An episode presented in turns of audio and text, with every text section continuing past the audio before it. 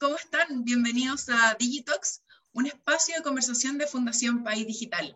La irrupción en el mercado financiero de nuevos agentes está cambiando el panorama financiero tradicional. Las nuevas tecnologías digitales están configurando un nuevo escenario en el que cada vez más empresas fusionan la experiencia del negocio con el del pago. Minsight Payments colabora con entidades financieras, fintech, retailers y grandes tecnológicas para crear casos de uso innovadores que impulsen el crecimiento de su negocio. Para conocer mejor hacia dónde se dirige la industria y estar al día de las nuevas novedades y tendencias, hoy día me acompaña Patricio Vega, responsable de desarrollo de negocio de Minsight Payments, Chile, Argentina y Uruguay, que nos contará eh, su visión del informe de tendencias en medios de pago para el sector de los pagos en Chile.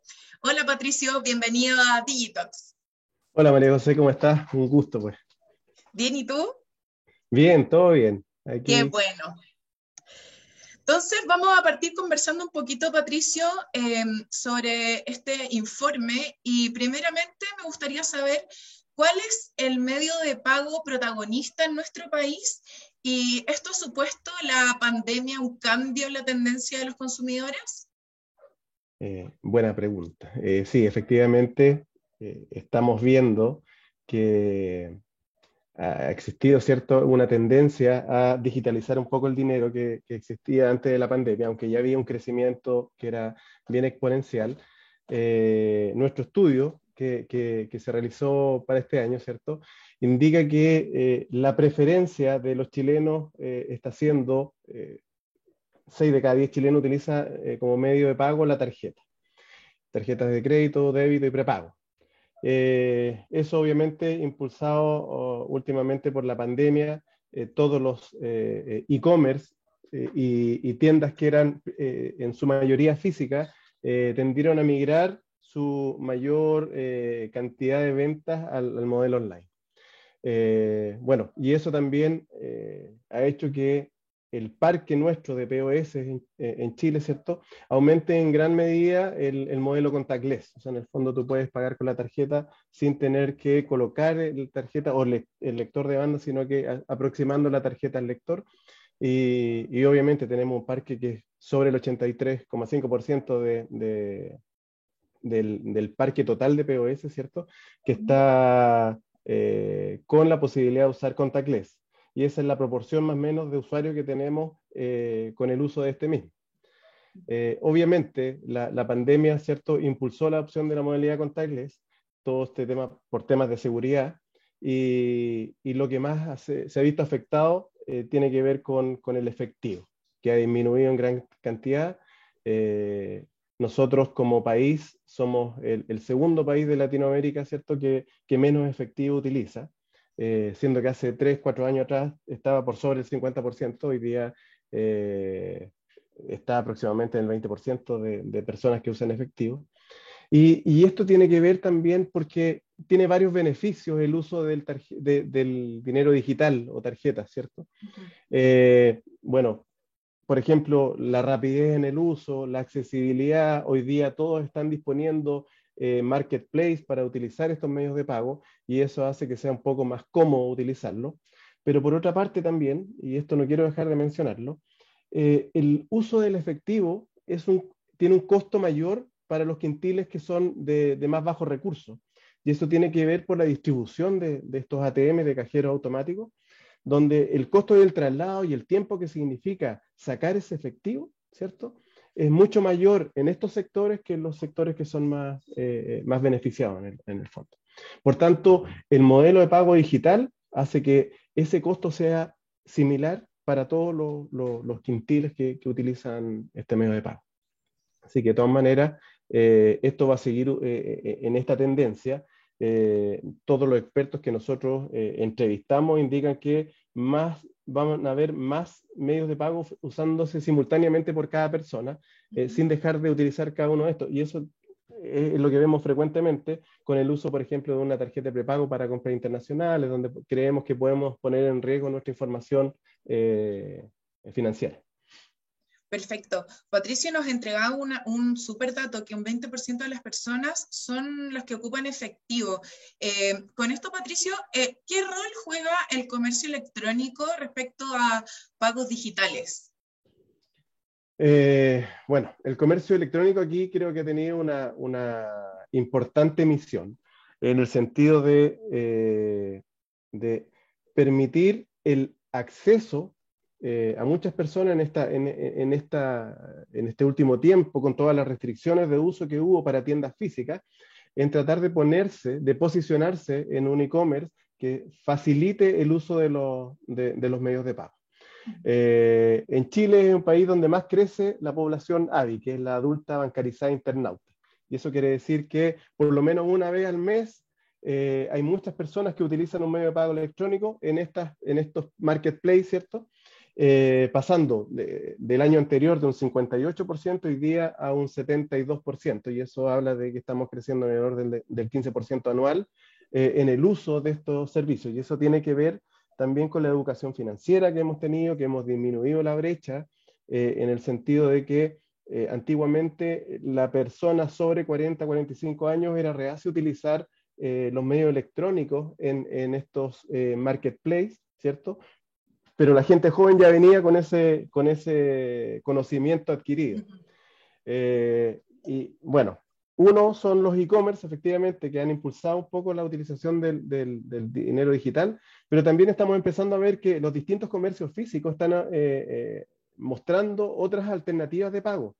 Y esto tiene que ver un poco con los códigos QR que tú puedes ver en distintas tiendas, con aplicaciones in-app, ¿cierto? Que tú tienes eh, dentro de tu celular y que te permite hacer transferencias en línea dentro de los mismos comercios. Y por tanto, no nos quedemos solamente que en el espacio eh, del Internet, de la red, vamos a poder potenciar los pagos digitales, sino que en el comercio físico también hay un desarrollo y eso tiene que ver con la entrada de distintas fintech al mercado local, ¿cierto? Que están permitiendo la creación de sistemas innovadores de pago.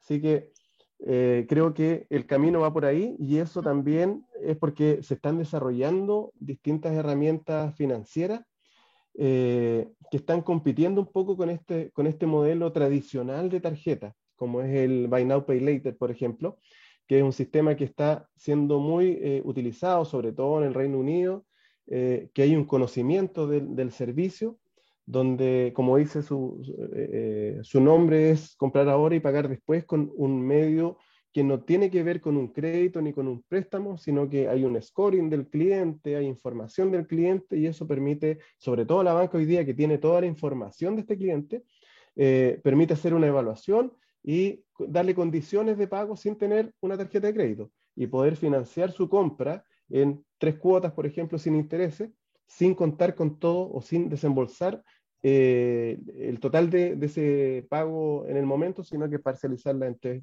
en tres cuotas.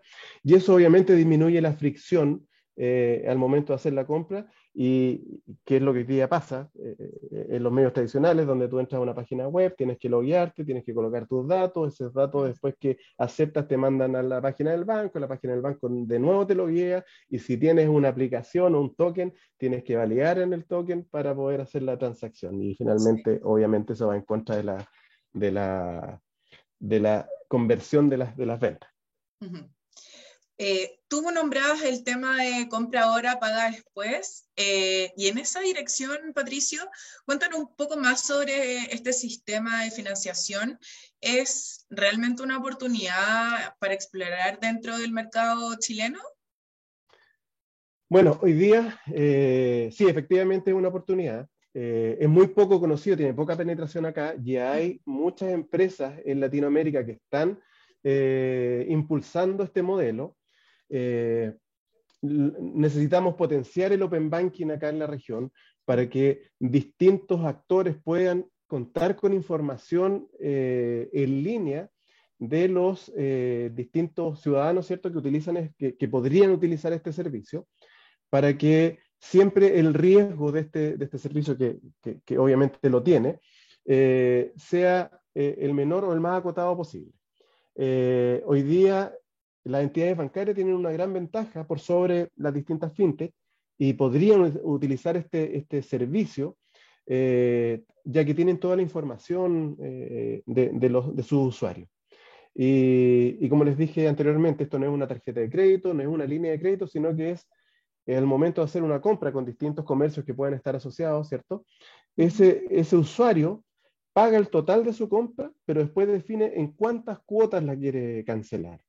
Y, y, ahí, bueno, obviamente van a haber reglas de negocio que van a decir si, por ejemplo, las tres primeras cuotas pueden ser sin interés, y eso tiene una evaluación de, de ese cliente, y yo de acuerdo al scoring que hago de evaluación, de evaluación de riesgo, digo, a este cliente yo le puedo ofrecer, no sé, 100 mil pesos de crédito y hasta en tres o hasta en seis cuotas. Y él va a poder hacer compras en los distintos comercios con esas condiciones. Y obviamente eso mejora la cantidad de, compra y afecta directamente la mejora de la compra del comercio y la posibilidad de compra del, usuario. Por tanto, eh, creo que es hoy día una herramienta que permite al banco posicionarse al nivel de fintech para mejorar la experiencia de usuario. Y ante este, esta nueva situación en la que los pagos se convierten en un habilitador de negocio, eh, ¿cuáles consideras que serán los principales competidores de las entidades financieras en los próximos años?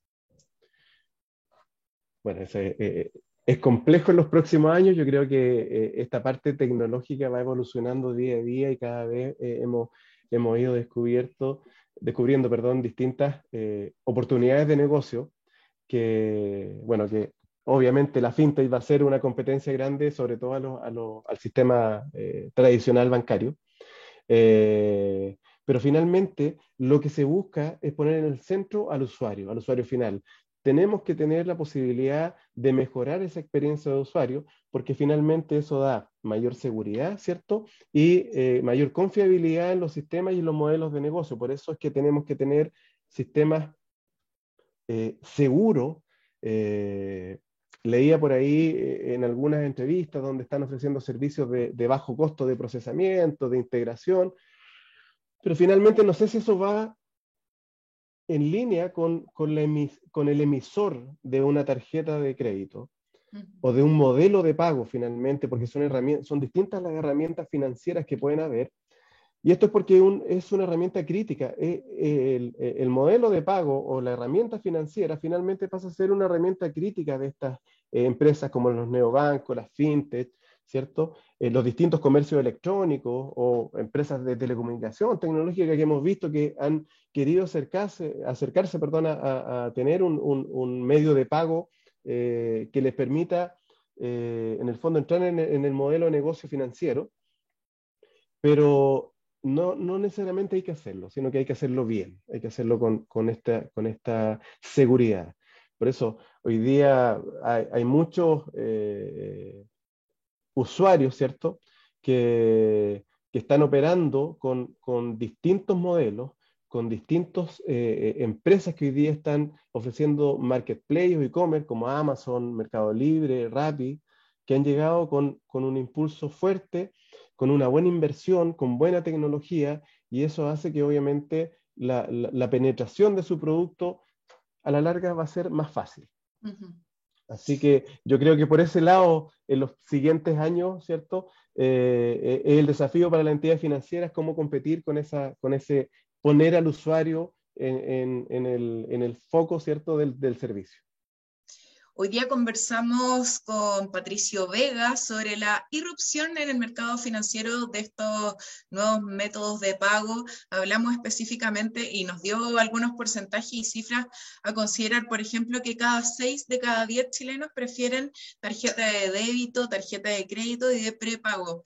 Em, y que la pandemia en el fondo impulsó esta modalidad de, pagar sin contacto, eh, producto también de lo que generaba en el fondo tener plata eh, física, y em, que un 20% de la población en Chile ocupa eh, efectivo, o sea, lo conversábamos anteriormente, hace un par de años atrás era impensado andar sin efectivo porque había que dar, eh, no sé, comprar pan porque no te lo vendían con tarjeta, etcétera. Hoy día en el fondo existe un, un, escenario distinto a lo que era hace un par de años atrás y probablemente eh, acelerado por lo que es la pandemia. Hoy día conversamos con Patricio Vega, él es responsable de desarrollo de negocios de Minside Payments en Chile, Argentina y Uruguay. Muchas gracias, Patricio, por acompañarnos hoy día. Muchas gracias a ustedes, encantado, un gusto conversar. Eh, creo que es importante poner en la mesa, ¿cierto?, todo lo que significa esta transformación digital en los medios de pago.